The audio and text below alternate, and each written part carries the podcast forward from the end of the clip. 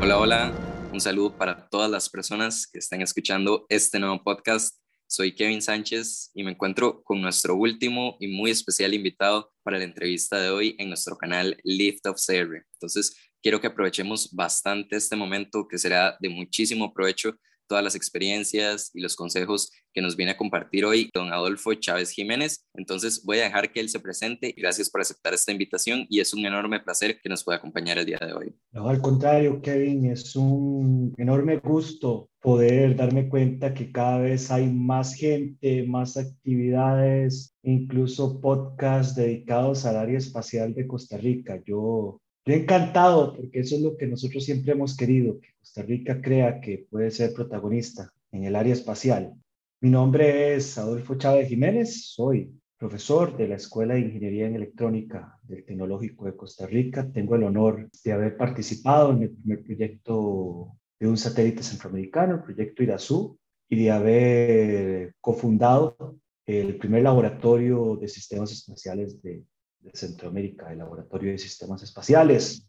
He tenido la fortuna de ser seleccionado como miembro de la primera misión latinoamericana tripulada y seguimos trabajando en muchos proyectos más, de los, de los cuales, por supuesto, como parte de equipos, ¿verdad? Porque las cosas siempre se trabajan en equipo y, por supuesto, podemos, podemos comentar muchísimo acerca de las cosas que estamos haciendo.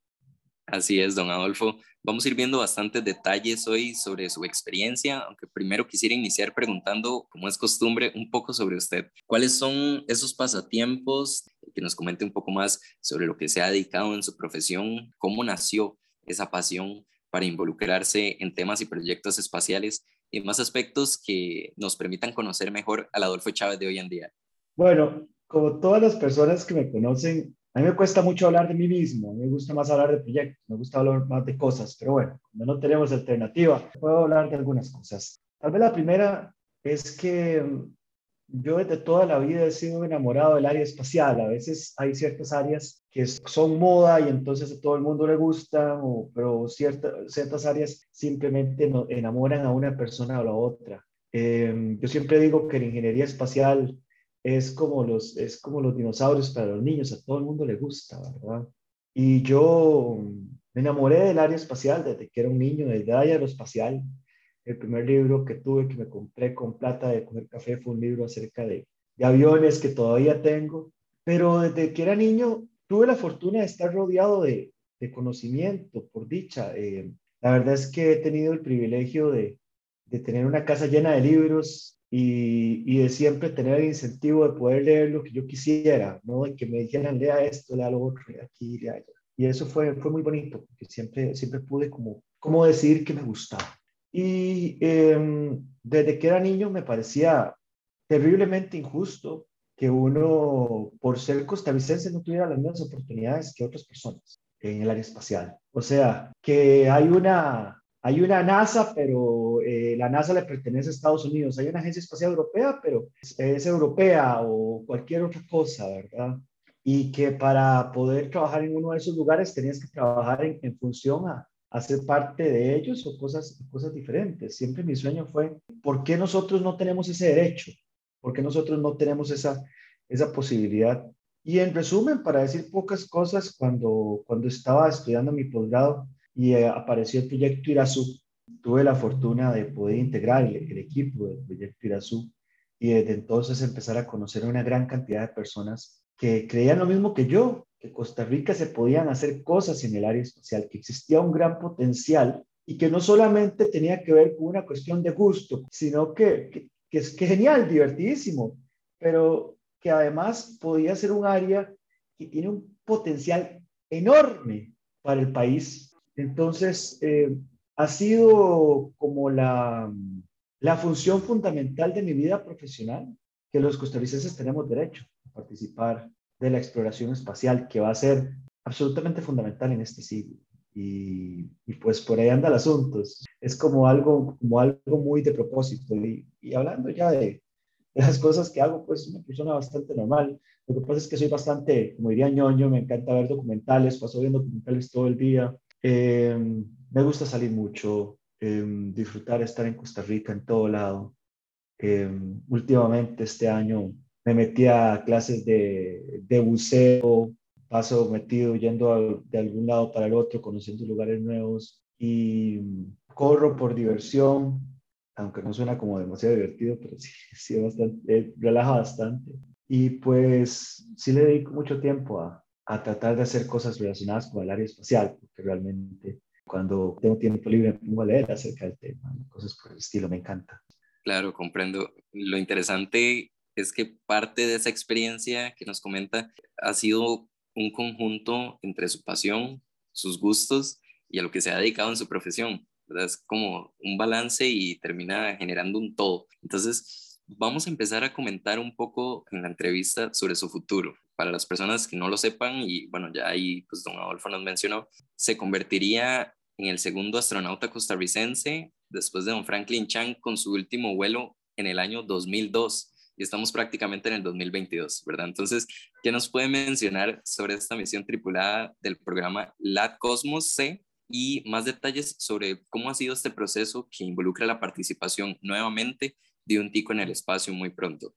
Mira, lo más curioso de todo, y creo que lo mencioné en algún momento, es que yo siempre eh, soñé con ir al espacio, pero jamás me imaginé ser la segunda persona de Costa Rica tener esa perspectiva, por lo menos, ¿verdad? Todo salga bien. Yo me imaginé que a esta altura iban a ser bastante las personas de todos los países que iban a estar yendo al espacio. Y lamentablemente eh, en la humanidad ha habido como un retraso durante algunas décadas en ese proceso de desarrollo que por dicha desde la década pasada ya empezó otra vez a evolucionar de manera exponencial y creo que no va a parar. La misión LAT Cosmos justamente lo que, lo que busca es desarrollar el primer programa para vuelos espaciales tripulados de América Latina.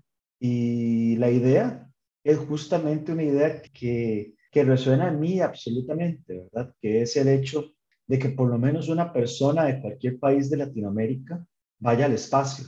Y esto es, esto es bien interesante porque, lo mismo que yo le digo, ¿verdad? El hecho de nacer en un lugar o tener cierta nacionalidad no genera un impedimento para poder volar al espacio. Cualquiera de las 600 y pico millones de las personas de Latinoamérica puede decir, yo quiero ir al espacio y tener una posibilidad real de ir al espacio sin tener que depender de terceros países, sino con la posibilidad de representar a la propia nación que invirtió en uno y, de la que uno es, ¿verdad? Yo creo que uno, que los países tienen que colaborar entre sí y tampoco hay que llegar al punto de decir, uno no quiere relacionarse con un país u otro. Tengo amigos de muchísimos países a los que quiero muchísimo, pero el hecho de poder representar a tu propio país es, es una sensación pues, pues única, ¿verdad? Sin embargo, eh, esta misión no es, no es una misión de turismo, ¿verdad? La idea no es decir, eh, llevó a una persona de cierto país, sino creó un proyecto espacial tripulado en países de Latinoamérica, o sea, personas que nos estamos entrenando para convertirnos en astronautas profesionales. A, mí, a mí a veces me hacen esa pregunta y, y yo, para, para hacer una analogía muy sencilla, es como decir, ¿verdad? Eh, uno puede apagar un incendio y, y, no ser un bombero, ¿verdad? Pero un bombero está capacitado para apagar un incendio, ¿verdad? Es una persona que se capacitó para eso y eso es básicamente lo que busca el proyecto LAT Cosmos, generar un programa espacial tripulado latinoamericano bajo el concepto de espacio 2.0, que es bien interesante, que el concepto de espacio 2.0 ya es un concepto completamente diferente al que se dio en la, en la primera carrera espacial, ¿verdad? Donde eran competencias entre grandes estados que invertían. En cambio, ahora el desarrollo del área espacial es un desarrollo que genera fondos económicos y que es realizado por empresas privadas. De hecho, el trabajo de la Cosmos C, que es el programa espacial tripulado, es soportado por una empresa privada, la Agencia Espacial Civil Ecuatoriana, que ha desarrollado todo un ecosistema de empresas desarrollando tecnología espacial y proyectos espaciales en, en toda Latinoamérica, no solamente en, Ecuador, sino que en México y en otros países. Y de hecho, eh, nosotros como laboratorio y, y estamos desarrollando algunos proyectos futuros muy interesantes donde, donde Latinoamérica como región desde el punto de vista de desarrollo tiene, tiene participación. El proceso ha sido muy interesante. Yo, de alguna manera, y creo que no lo he dicho en ningún lado, no sé, tal vez nunca me lo han preguntado, nunca perdí la esperanza de, de algún día poder formar parte de un equipo de un, viaje espacial tripulado. No pierdo la esperanza todavía porque uno no puede dar las realidades hasta que las realidades se concreten. Y, eh, y esto es muy importante, ¿verdad? mantenerse en, en, este momento yo estoy contentísimo por haber iniciado el, entrenamiento y ese es el hecho. Entonces yo me preparé por mi cuenta pensando si algún día tengo la oportunidad de aplicar o de formar parte de un, de un proyecto espacial tripulado, quiero estar listo para eso, quiero tener todas las condiciones físicas, de preparación y de, méritos para poder formar parte de, ese programa espacial. Entonces, cuando, cuando conocí al comandante Ronnie Nader, que es el director de este proyecto y que ya recibió el entrenamiento y se graduó como cosmonauta, nos conocíamos de referencia, pero la primera vez que tuve la oportunidad de conocerlo personalmente, básicamente llegué a preguntarle directamente, mira, a mí me encantaría algún día formar parte de un, de un proyecto espacial tripulado y entrenarme como se entrenó usted.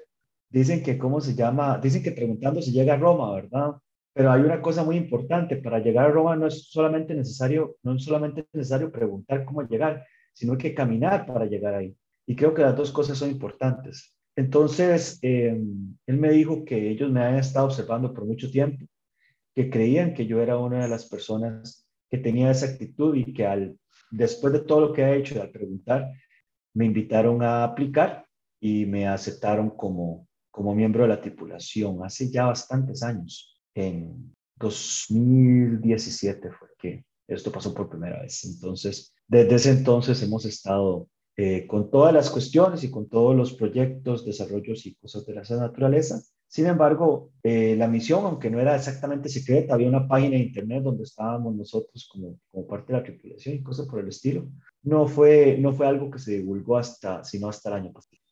Eh, creo que muchísimos más costarricenses van a ser parte de, tripulaciones espaciales, van a trabajar en proyectos espaciales y creo que eso va a tener que ver fundamentalmente con las necesidades y las capacidades que existan para desarrollar proyectos espaciales y la necesidad de esa capacitación especializada, ¿verdad?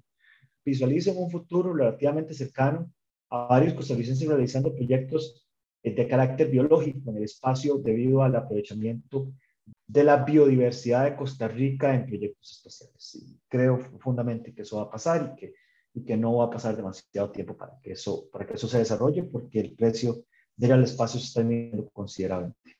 Creo que esto va a ser un poco como han habido costarricenses que han llegado al Everest, al, a la Antártica y cosas de esa naturaleza. Eso, eso creo, eso creo que va a pasar relativamente pronto. Eh, respecto a la colaboración de los latinoamericanos, creo que es fundamental es increíblemente ridículo que nosotros como región no colaboremos más eh, teniendo un común de cultura, un común de lenguaje en general y además una cierta cantidad de capacidades complementarias. Yo tuve la oportunidad de estudiar en los Países Bajos y visualizar cómo en Europa se colabora en proyectos grandes, a pesar de que, los, de que el, lenguaje es diferente y, todo, y a alguna gente pues usualmente hablan en inglés, pero todo el mundo habla en inglés diferente y cosas por el estilo, cuando nosotros hablamos español y todo lo hablamos bien, ¿verdad? Eh, es, es, un poco ridículo, ¿verdad? Porque a veces a uno se le mete entre la cabeza y creo que esto era una sensación más en los 80 o por lo menos para mí, a mí me pasó y no sé si a todo el mundo le pasaba, que uno creía que para ser un país desarrollado había que ser un país grande que hacía todo como el país que hace carros, el país que hace refrigeradoras, computadoras y cosas por el estilo, el concepto estadounidense del desarrollo, ¿verdad? Pero tuve la oportunidad de, de vivir en un país que tiene cuatro quintos del área de Costa Rica y tiene 17 millones de habitantes, algo comparable con Guatemala, digámoslo por el estilo. Y Países Bajos no hace todo, no lo hace todo, no puede hacer todo, no se construyen carros en Holanda, cosas por el estilo, pero todo lo que hace lo hace con muy alto valor agregado. ¿Cómo puede usted dar valor agregado a cosas cuando los proyectos son tan grandes? Bueno, cuando usted trabaja en equipo, cuando la gente de México, que es muy buena en una cosa, eh, trabaja con la gente de Costa Rica, que es muy buena en otra, y la gente de Ecuador, que es muy buena en otra, y la gente de Argentina, y la gente de Brasil, y nos ponemos de acuerdo y decimos, bueno, hagamos un trabajo en equipo. Vea, eh, a nosotros nos han convencido de que latinoamericano no sirve para desarrollar proyectos de alto valor agregado. Y eso tenemos que romperlo. La cultura latinoamericana tiene sus ventajas y sus desventajas, como todas las culturas, pero tenemos un nivel de creatividad enorme, enorme, un nivel de inventiva enorme, ¿verdad? Tal vez para el latinoamericano eh, sea más difícil hacer lo mismo todos los días, que es tal vez más fácil para otra persona y que puede ser ventajoso en un cierto tipo de trabajo. Pero por otro lado, tenemos un nivel de inventiva enorme que utilizamos en memes y son graciosísimos y que uno lo ve todos los fines de año con los chistes que dicen, pero que también podemos utilizar para cuestiones de alto valor agregado. Estoy convencido de eso y creo que lo vamos a demostrar. Y de hecho, probablemente usted no lo tenía visualizado, pero le cuento de una misión que, nosotros, que estamos desarrollando en conjunto con gente de diferentes países, pero que está liderando la gente de la Agencia Espacial Civil Ecuatoriana donde diferentes países estamos desarrollando diferentes partes, se está desarrollando un proyecto que se llama la misión JOVI, J-O-V, que vamos, a presentar oficialmente en marzo, pero que es pública, donde em, se va a desarrollar un sistema que genera un campo magnético que reacciona con el viento solar de manera magnética y que busca romper el récord de velocidad de una nave espacial y llegar desde la Tierra a la órbita cercana de Júpiter en 30 días. Ese es el proyecto que, que estamos desarrollando en conjunto con personas de diferentes países, incluyendo personas de Estados Unidos. Eh, yo soy parte de ese, de ese desarrollo, de esa sonda, en conjunto, como le dije, con el liderazgo del comandante Nader, por cierto. Y estamos trabajando personas latinoamericanas en eso, ¿verdad? Porque a veces eh, la gente nos dice, este tipo de cosas no se puede realizar, este tipo de cosas no se puede hacer. Y creemos profundamente que al igual que, mm, que el proyecto Apolo creó en el imaginario eh, estadounidense una sensación de la capacidad de lo que podemos hacer, que el área espacial va a ser un área fundamental para demostrar la capacidad que existe en Latinoamérica de desarrollar proyectos de muy alto valor. Y realmente eso para nosotros sería el mayor premio, poder poner nuestro grano de arena para para poder eliminar esa, esa conciencia, que suena un poco feo, pero esa conciencia de subdesarrollo que existe en nosotros, que a veces, a veces, a veces nosotros como latinoamericanos somos nuestros peores enemigos, somos los que nos decimos, no, eso nosotros no lo podemos hacer, esas cosas así, como nos decían nosotros en el proyecto Irazú, y no pueden ni arreglar la patina, que van a hacer un satélite y cosas por el estilo, ¿verdad? la gente cree que, que, los países, los países como los de nosotros son subdesarrollados por, por una cierta cantidad de personas, pero el subdesarrollo, yo no digo que sea únicamente mental, pero definitivamente lo mental juega un rol fundamental en el lamentable hecho de que nosotros no nos, no nos llegamos a desarrollar ni de cerca a la capacidad que nosotros sí podríamos desarrollar. ¿sí? Y sobre todo si trabajamos juntos los latinoamericanos. Así es, excelente, don Adolfo. Entonces, esperaremos con ansias esos momentos, eh, deseando pues lo mejor, por supuesto. Como usted dice, será un evento de mucha motivación para las personas que incluso quieran seguir un camino similar. Y hablando un poco pues de esa representación, me gustaría dedicar un tiempo también a que nos comente sobre lo que es la reciente Agencia Espacial Costarricense, un ente gubernamental que nos representa en la industria espacial. Entonces, eh, usted como directivo de la misma, ¿qué nos puede comentar sobre ese plan prioritario eh, de la agencia para estos años y cómo podemos recalcar la importancia de la misma en nuestro país? Bueno, justamente como parte de las acciones que hemos venido llevando algunas personas para desarrollar el área espacial en Costa Rica y gracias a la iniciativa de la diputada Aida Montiel, que nos buscó en el Laboratorio de Sistemas Espaciales, eh, de una manera fue, fue, bastante, fue bastante divertido porque ella se reúne con nosotros y nos dice, miren, yo quiero convencerlos a ustedes de que Guanacaste es el mejor lugar para desarrollar un proyecto en el área espacial. Y, y nosotros le decimos, mire, doña Aida, no nos tiene que convencer. Nosotros siempre hemos dicho que Guanacaste es un lugar ideal para el desarrollo de proyectos espaciales y no estamos inventando el agua tibia, ¿verdad? Don Franklin instaló Adastra Rocket en Guanacaste y Leo Labs se instaló en Guanacaste, no por coincidencia, y hay un aeropuerto internacional, no por coincidencia, ¿verdad? Entonces, en el desarrollo de esos proyectos fue muy interesante porque en algún momento nosotros pensamos, por ejemplo, en un laboratorio nacional del área espacial. Pero, por ejemplo, cuando usted piensa en un laboratorio nacional del área espacial, dice, bueno, pero ¿qué pasa con la parte de extensión? bueno, un laboratorio puede ser la parte de extensión, pero no necesariamente es algo acorde con un laboratorio como tal, pero sí puede ser, hay laboratorios que lo hacen muchísimo. Eh, por ejemplo, el Laboratorio Nacional de Nanotecnología trabaja muchísimo en proyectos de extensión, pero por ejemplo, un laboratorio trabaja en proyectos de reglamentos y ayudar con leyes y, y ver cómo asesorar al Estado en la parte eh, legal o diplomática. Bueno, mm, puede ser que no, pero luego por otro lado, una oficina de asuntos espaciales, aunque una oficina de asuntos espaciales lidia con más con la parte de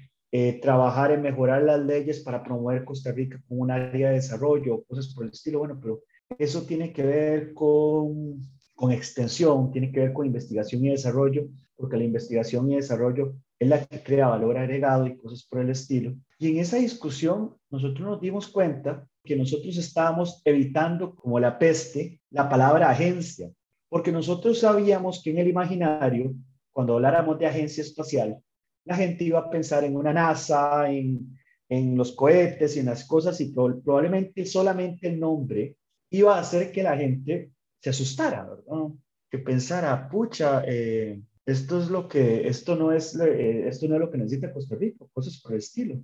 Pero a la larga, nosotros nos dimos cuenta que eso es exactamente lo que, lo que el país necesitaba. Una agencia desarrolla proyectos de investigación y desarrollo, una agencia desarrolla extensión, una agencia trabaja en conjunto con los creadores de leyes, una agencia asesora a la, a la parte diplomática y cosas por el estilo. Y tiene que ver más con el concepto de agencia de desarrollo, que la gente conoce muchísimo, y así fue como, terminamos culminando con el concepto de agencia espacial. Pero una agencia espacial muy desarrollada en cuáles son las lecciones aprendidas de las agencias espaciales alrededor del mundo. Nosotros, y esto lo digo con, sinceridad, pero con tranquilidad, nosotros creemos que hay errores sistemáticos, por ejemplo, en cómo la NASA está planteada actualmente que son, que atan a la NASA y que no son necesariamente. La NASA fue creada como una agencia eh, que cumplía una función en 1960, 1970, pero que en este momento, por ser una agencia pública, hay ciertos cambios para adaptarse al concepto de New Space, nuevo espacio, espacio 2.0, que son muy difíciles de, de controlar y que generan, por ejemplo, una gran cantidad de gastos y de fondos que una agencia como la costarricense no se puede dar el lujo entonces, con una finalidad fundamental, la que es utilizar la ingeniería espacial como una herramienta de desarrollo en el país. Y esto fundamentalmente lo que busca es crear una agencia desde cero que sea un catalizador de los proyectos, no un generador de los proyectos, un catalizador, porque en Espacio 2.0 la mayoría de los proyectos son desarrollados a partir de la iniciativa privada. Y por ejemplo, un proyecto como el proyecto MUSA, que ahora desembocó en una, en una empresa como Orbital Space Technologies, en, el, en 1960 y tanto hubiera sido desarrollado dentro de una agencia, como parte de un laboratorio, como parte de una infraestructura gigantesca, y en este momento es una empresa privada la que lo desarrolla y que de hecho esta empresa privada, debido a que Costa Rica creó la agencia espacial, nos empezaron a llegar a Costa Rica una serie de, de actores a contactarse con nosotros para buscar oportunidades y esta empresa ha sabido aprovechar las oportunidades. Le doy un par de ejemplos. Nosotros, como agencia espacial, nos contacta el embajador de Costa Rica en Singapur y nos dice que hay una organización que se llama Singapore Space and Technology, que básicamente es una organización privada que soporta proyectos del área espacial y que quieren trabajar con la agencia espacial y, toda esta cuestión. De hecho, eh, están por, por firmar un convenio de un memorando de entendimiento con la agencia. Entonces, eh, nosotros les decimos, miren, hay una empresa costarricense que está desarrollando este proyecto y que está, es un startup. Entonces, esta empresa los acoge como parte de su acelerador, por decir algo. Por ejemplo, entonces ahí la agencia cumple su papel de catalizador. Esto es muy importante, catalizador. Em, otra empresa, eh, Swedish Space Corporation, que desarrolla eh, estaciones, motas y proyectos orbitales y cosas de esa naturaleza, nos dicen quieren promover su trabajo en Latinoamérica y que por lo tanto no, eh, se contactaron con nosotros por la existencia de la agencia y que quieren mandar un experimento y que nos ofrecen un espacio para un experimento en el espacio. Entonces, justamente otra vez, Orbital Space Technologies tiene ese experimento que quiere lanzar al espacio y ya se anunció hace poquito y de hecho incentivo a la gente que está oyendo a colaborar con esta empresa, aunque sea un dólar, porque ya le dieron el vuelo gratis para el próximo año y están generando el dinero para poder lanzar el segundo proyecto espacial costarricense en el espacio, un vuelo suborbital. Pero vea que con estos dos ejemplos, ¿qué es lo que estoy ilustrando? Que la agencia en este momento ni siquiera tiene su reglamentación interna, nada más de eso. Y a pesar de eso, ha generado una serie de contactos y oportunidades y factores que no se hubieran generado si no existe, que han permitido que una empresa de alto valor agregado consiga dos logros fundamentales. Entonces, esto aquí es fundamental. La idea de la agencia espacial no es ser una agencia gigantesca que tenga 5.000 empleados, ¿verdad? Y tener batch de agencia espacial costarricense y cosas de esa naturaleza. La agencia espacial costarricense, por su naturaleza, va a ser un lugar muy pequeño. Y vean, yo, yo entiendo a la gente y a, y a, mí me da pena porque trato de explicar esto de la mejor manera posible la gente me dice, es que yo, a mí me encantaría, sueño por trabajar con la Agencia Espacial Costarricense. Y yo le digo, bueno, eso está muy bien, pero usted tiene que entender que la persona que trabaja en la Agencia Espacial Costarricense es un generador de capacidades y de desarrollo. Si usted quiere hacer satélites, cohetes, eh, rovers o cosas por el estilo, lo que tiene que hacer es apoyar a alguna de las empresas privadas que están en el país, que va a recibir apoyo a la agencia, o crear una, eso es lo que nosotros queremos incentivar. Entonces, eh, Orbital Space Technologies es un, es un gran ejemplo de eso, el hecho de que existen 36 empresas en el clúster aeroespacial de Costa Rica que andan buscando oportunidades, es un gran ejemplo de eso. Y de alguna manera, eh, vamos a ver, yo sé que la analogía es burda y existe alguna controversia en, de alguna, en algunas cosas de esta naturaleza, pero por decir algo, nosotros lo que queremos es que la gente vea ejemplos como los de Elon Musk y digan, yo quiero desarrollar empresas y desarrollar esos proyectos y, generar ese tipo de capacidades. O un ejemplo como el, de, como el del, eh, eh, del mismo comandante Nader, que ha generado una empresa privada de alto valor agregado en Ecuador relacionada con proyectos espaciales y otras empresas que se están desarrollando en México, en Argentina y cosas de esa naturaleza. Eso, ese es el desarrollo espacial del siglo XXI.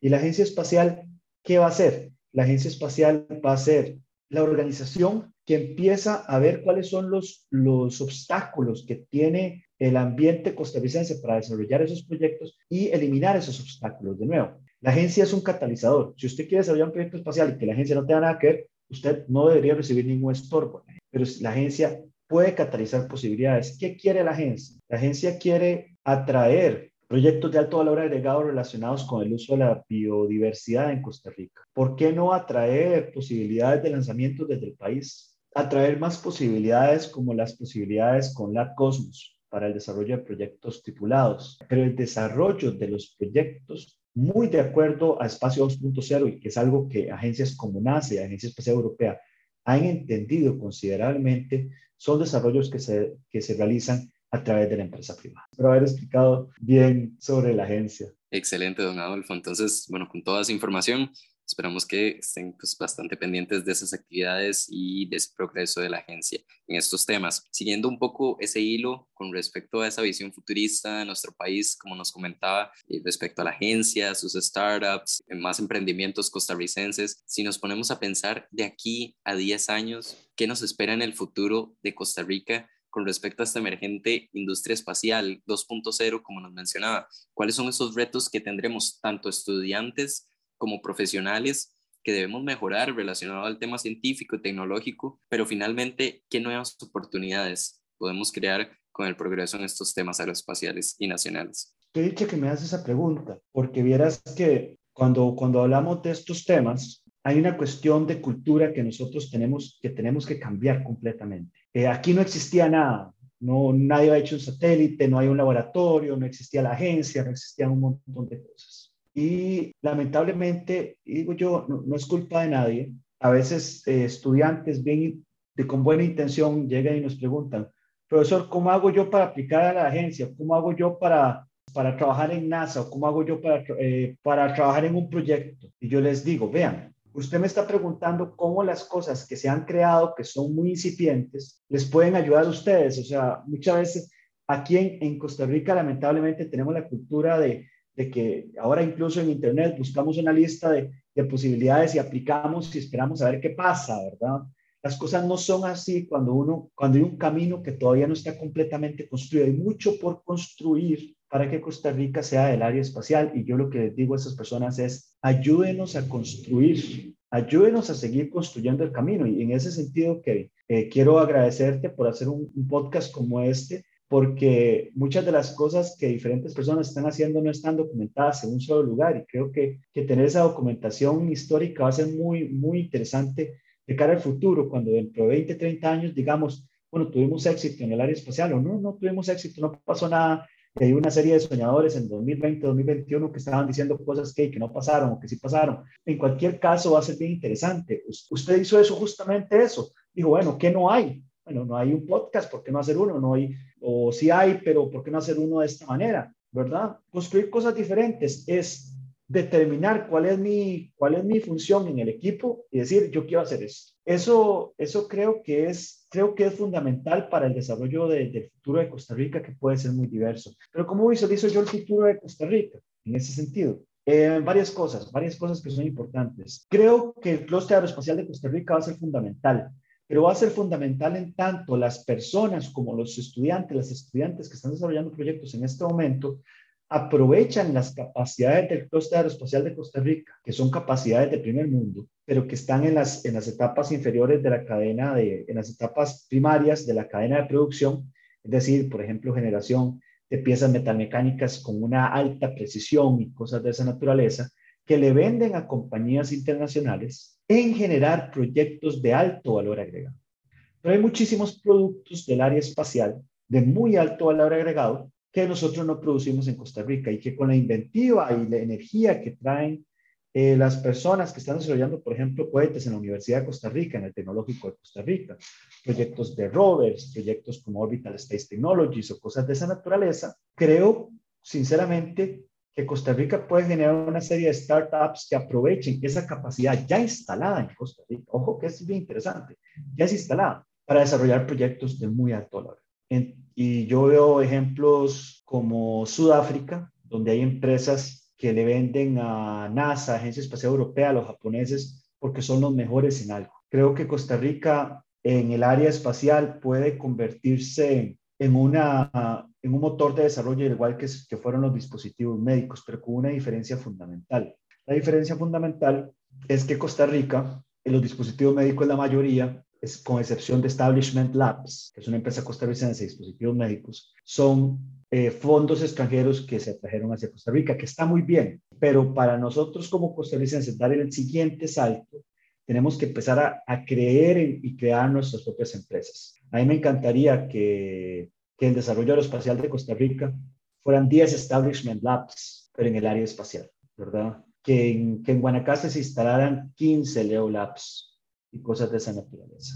Veo el potencial por ahí, si realmente a la agencia la dejan trabajar y realmente la gente sí cree en sí mismos. Mire que es bien interesante, yo siempre hago esa analogía, lo que nosotros nos pasa con los, con los proyectos espaciales es lo que pasa con Juegos Nacionales cuando usted no es del equipo de fútbol. Cuando usted es del equipo de fútbol, usted juega Juegos Nacionales, gana medalla de oro y usted dice, tal vez, tal vez un equipo de segunda me vea y ahí avanzo a primera y toda la cuestión. Pero cuando usted es del equipo de voleibol o del equipo de, no sé, eh, bueno, yo, yo estuve en natación alguna vez en mi vida, no me gustaba, pero estuve. Eh, cuando usted es del equipo de natación, cuando usted es del equipo de voleibol o de alguna otra cosa, o y usted dice, pero bueno, y ya, Juegos Nacionales y ya, ¿verdad? Se acabó todo. Eso nos está pasando con la gente que está desarrollando proyectos espaciales. Y el asunto es que romper esa barrera, que en lugar de irse para una empresa donde, donde esas personas, por su capacidad, obviamente, van a ser exitosas, pero no van a estar satisfechas, satisfechos, porque el amor de esas personas es el área espacial aunque estén bien, van a ser exitosos porque son buenas, son buenos, pero en el área espacial van a explotar. Y eso es lo que queremos, ¿verdad? Entonces, eso primero, si se logra hacer, va a ser, va a ser muy importante. Y visualizo 10, 15 años con un área espacial incipiente, muy importante. Eh, el desarrollo de proyectos relacionados con el aprovechamiento de la biodiversidad en Costa Rica, donde la Agencia Espacial tenga un rol fundamental en trabajar con otras agencias espaciales y promover el trabajo con diferentes organizaciones, qué sé yo, el Envío, el Tecnológico de Costa Rica, la Universidad de Costa Rica, para que Costa Rica se convierta en el centro mundial de la investigación de cómo la biodiversidad nos puede permitir a nosotros vivir en el espacio. Esto es, esto es fundamental. Eh, yo recuerdo hace unos, ¿qué ser? Hace unos 3, 4 años, cuando en un concurso científico, unas personas de secundaria eh, de Santa María de Dota ganaron el concurso científico porque promovieron el uso de la aloe vera como una materia para generar oxígeno y para generar comida y generar otro tipo de, de insumos en el espacio. Y efectivamente me puse a investigar y nadie a la altura de este momento ha llevado la aloe vera para hacer experimentación en el espacio. Y el aloe vera resulta que es muy resistente, necesita poca agua, a diferencia de las algas que necesitan muchísima agua. Es un gran generador de oxígeno, pues, su material puede servir para un montón de cosas. Estoy hablando de un único producto, de una única planta que es hiper conocida, hiper estudiada para otro tipo de cosas. Y nosotros hacer por algunos rangos uno de los países más biodiversos del mundo, por área, por metro cuadrado, Imagínense la cantidad de productos con los que nosotros podemos experimentar. O sea, tenemos una cosa abierta, una riqueza natural, un petróleo verde, no sé cómo llamarlo, extraordinario, ¿verdad? Y que, y que nosotros como agencia espacial, como Costa Rica, podemos aprovechar bajo nuestras propias condiciones porque al tener un ente experto, este ente experto puede liderar esas oportunidades en lugar, por ejemplo, de que si no existiera la agencia, no existieran las capacidades en este país, viniera otra agencia y nosotros no sabemos nada y hace todos sus experimentos aquí y se los lleva para sus propios países. No quiere decir que esta agencia no se beneficie, pero la idea es que nos beneficiemos todos, ¿verdad? Creo que Costa Rica puede crecer en ese sentido. Hay muchísimas cosas más, pero tal vez esas podrían ser las, las fundamentales que visualizo y que creo que pueden darse si las personas que estamos trabajando en eso seguimos trabajando sobre esa línea. Así es. Excelente, don Adolfo. Y bueno, claro, es, es parte de lo que debemos ir trabajando para que todo salga de la mejor manera. Y ya para ir concluyendo lo que es la entrevista del día de hoy, dentro de todo ese camino que ha recorrido, dentro de todas esas experiencias que nos ha comentado, ¿cuáles serían esos consejos más importantes para motivarnos a seguir luchando por nuestros sueños? ¿Cuáles son esas lecciones o esas frases que la vida le ha enseñado y que nos pueden ayudar a nosotros si queremos dedicarnos a lo que realmente nos apasiona. Entonces, ¿cuál sería su mensaje final? Vean, la mayoría de las personas sueñan con un país donde todo el camino esté, esté desarrollado. Yo creo que uno tiene que aprender a valorar profundamente la creación de esos caminos y la creación de esos caminos es, es muy sacrificada uno ve las películas de las personas que crearon esos caminos y usualmente esas películas presentan sacrificio 90% de la película, pero no se acuerda del 10% donde la gente estaba celebrando, ¿verdad? Eh, vamos a ver, siempre hay cosas que hacer en cualquier país del mundo que, que, que, tienen dificultades, por supuesto. Pero muchas veces querer que todo esté listo nada más para que usted ande el camino es como creer, por ejemplo, que tiene mérito llegar hasta, hasta la cima del volcán Poás, ¿verdad? Por ejemplo, que tal vez la mayoría conocen, que se llega en carro con su aire acondicionado, que va oyendo música, que llega hasta allá y hay un restaurante, se toma un cafecito, ¿verdad? Y donde, de donde se baja para llegar al cráter camina a 400 metros, ¿verdad? La cuestión es ponerse un abriguito y llegar. ¿verdad? Y si usted llega y en esos 400 metros agarra y pone una bandera y dice, yo llegué hasta aquí, todo el mundo se va a volver a decir, este tipo está loco, ¿verdad? O sea, que ¿Qué le pasa? O sea, ¿qué mérito tiene eso, verdad? Construir cosas en un país como este es como ver una montaña en la que nunca nadie ha subido hasta la cima y, empezar a agarrar el machete y decir, vámonos, voy para arriba. Y muchas veces usted agarra el machete y sube sube sube y de repente se da cuenta que llega a un lugar donde no puede subir porque hay un hueco y tiene que devolverse un kilómetro, cinco horas y volverse para otro lado, ¿verdad? Eh, y es frustrante y te pican los mosquitos y a veces te cansas y la gente te dice, estás loco, porque vas a hacer esa cuestión, ¿verdad? Pero cuando uno sube a la cima, y no digo a la cima de reconocimiento, de cosas por el estilo, el mérito es profundo, el mérito es muy personal y el mérito es, es, muy, es de una satisfacción profunda. Eso es construir cosas en, en, este, en países como los nuestros. Yo lo que les digo es, hay mucho por construir y es muy duro es muy duro. Si ustedes lo que andan buscando es fama y fortuna, eh, busquen en otro lado, eh, no sé, hagan un TikTok o algo así. Pero si ustedes quieren algo de corazón, si realmente sienten el propósito Y ese algo es el área espacial. Hay muchas cosas que construir, ayúdenos. Y cualquier, cualquier pequeña cosa es es una gran cosa porque es un paso hacia adelante y los pasos hacia adelante nos acercan a la meta. Algo tan sencillo como que la gente de Orbital Space Technologies está viendo cómo lanzan su segundo proyecto espacial el próximo año y que uno con un dólar les ayudó. Eso ya es un pasito pequeño y bueno, y no sé. Si quiere hacer más, ustedes hicieron este, este podcast, es, genial, hicieron el, el directorio espacial, ya se sabe cuál es la gente que está trabajando en eso. Esos son pasos, ayuda a montones montones. Métanse en proyectos, atrévanse, crean en ustedes mismas y en ustedes mismos, pero al creer en ustedes mismas y en ustedes mismos, no se dediquen solo a hablar, hagan cosas, aunque sean pequeñas, pero hagan cosas. Y se van a dar cuenta de que la satisfacción de un trabajo bien hecho haga cualquier cosa y que la construcción de un, de un legado es algo que, que a veces puede ser muy ingrato, pero que a la larga lo deja uno con una satisfacción profunda que, que, no lo paga nada, ¿verdad? Nosotros seguimos creyendo que falta mucho en Costa Rica, en el área espacial, y eso es una gran cosa, eso es, un, es una motivación profunda. Y ver gente como ustedes que, que creen al igual que nosotros en eso, pero que están mucho más jóvenes y que entonces tienen muchísima energía para seguir trabajando, uno se imagina que pueden ser las cosas que van a ver en el futuro, pero lo dice, qué, qué bonito va a ser que el futuro nos sorprenda. Y yo les digo, eh, por favor, ayúdenos, ayúdenos a que ese futuro nos sorprenda. No, no dejen de preguntarse eh, cómo hacer las cosas. Si tienen preguntas que hacer, háganlas, eh, no asuman las cosas. Y de verdad, de corazón, crean en su propósito. Cuando la gente piensa en pasión, piensa que todo lo disfruta. En cambio, cuando es un propósito, es una cosa tan profunda que en las partes difíciles usted sigue hacia adelante. Busquen un propósito, no una pasión. Busquen un propósito. Perfecto. Entonces, lastimosamente se nos va el tiempo y hemos llegado al final de nuestro episodio del día de hoy. Agradecer primeramente el tiempo para ustedes que nos escuchan, especialmente para don Adolfo, un gran ejemplo de ese potencial que tenemos en nuestro país, que si trabajamos por nuestros sueños, estos se pueden cumplir por más difíciles que parezcan. Así que ha sido un enorme placer compartir sus opiniones y realmente eh, fue bastante provechoso. Entonces, ojalá seguir todos esos consejos que nos mencionó y finalmente, al ser nuestra última entrevista oficial con personas invitadas representando alguna organización o proyecto, quiero agradecer a cada uno de ellos que desde el primer episodio tuvieron la disposición de compartirnos su experiencia y oportunidades en este ámbito. Espero que toda esta información que hemos recopilado durante estos meses en el canal sea de utilidad para ustedes, ya sea participar en los increíbles proyectos que mencionamos que van desde satélites, grupos estudiantiles, organizaciones internacionales, pasantías y hasta emprendimientos costarricenses relacionados al ámbito espacial. Así que sigan muy pendientes porque si bien es cierto que concluimos esta etapa con organizaciones en el país, tendremos episodios especiales y, por qué no, hasta una próxima temporada. Así que a compartir este podcast y el canal en general, que más personas puedan iniciar su camino en eso que les apasiona